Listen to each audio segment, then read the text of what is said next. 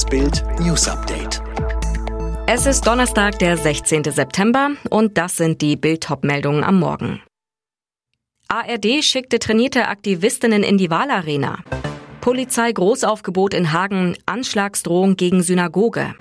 Abgespaced. Elon Musks erste Touristen sind im Weltraum.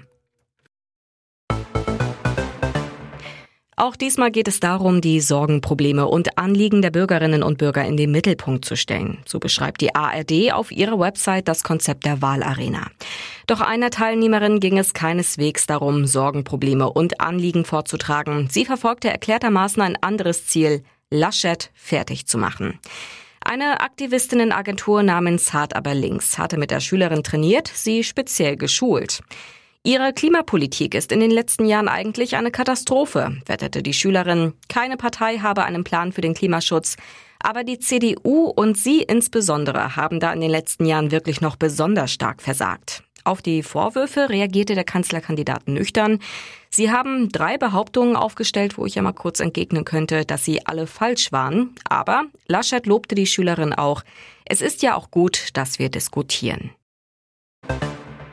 Vor der Synagoge in Hagen rücken am Mittwochabend schwer bewaffnete Polizeikräfte an, zum Schutz des Gebäudes. Ein Polizeisprecher sagte, uns liegen aktuell Hinweise über eine mögliche Gefährdungslage im Zusammenhang mit einer jüdischen Einrichtung in Hagen vor.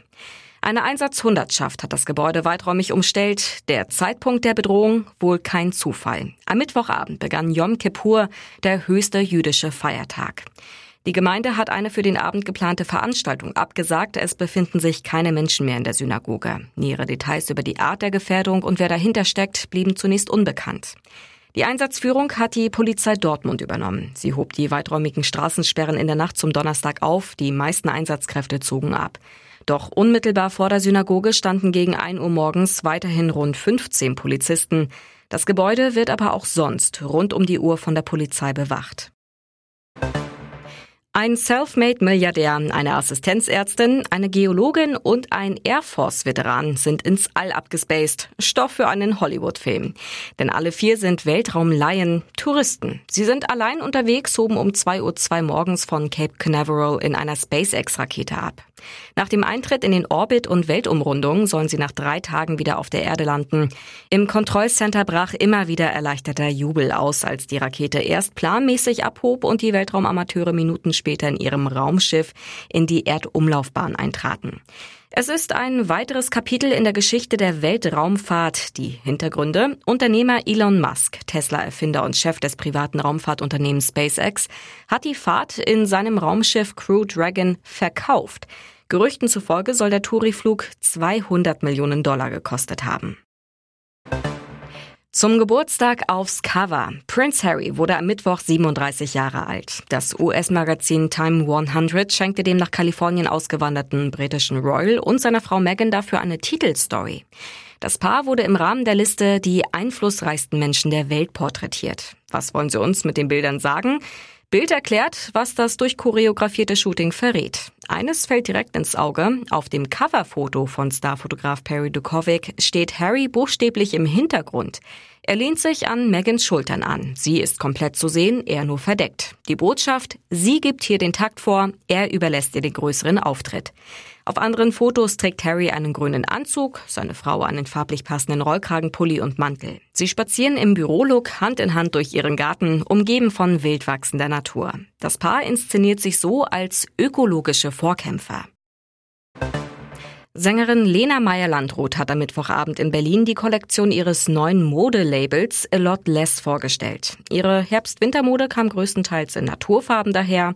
Mäntel, Strickpullis, Schals und Mützen in beige und schwarz. So elegant und cool, wie Lena sich selbst gerne kleidet. Lena sagte, sie habe die Kollektion mit Designerinnen ganz nach ihren Geschmacksvorlieben entwickelt.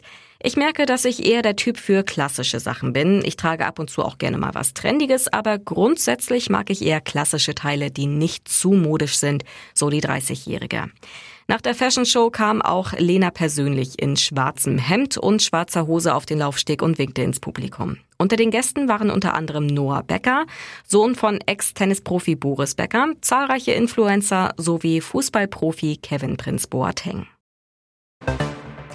Wie wird heute der Empfang im Frankfurter Stadion ausfallen? Mesut Özil kehrt erstmals seit dem unrühmlichen DFB aus 2018 mit Fenerbahce Istanbul auf die deutsche Fußballbühne zurück. Im Europa League Gruppenspiel geht's gegen Eintracht Frankfurt. Özil betrat gestern das Hotel Crown Plaza, bereitet sich auf das heutige Europa League Spiel vor. Der Weltmeister von 2014 ist zu Gast bei Ex-Freunden. Das Verhältnis zu seinem Geburtsland Deutschland ist zerrüttet. Özil attackierte bei seinem Rücktritt aus der Nationalmannschaft nach der WM 2018 in einem Rundumschlag den DFB.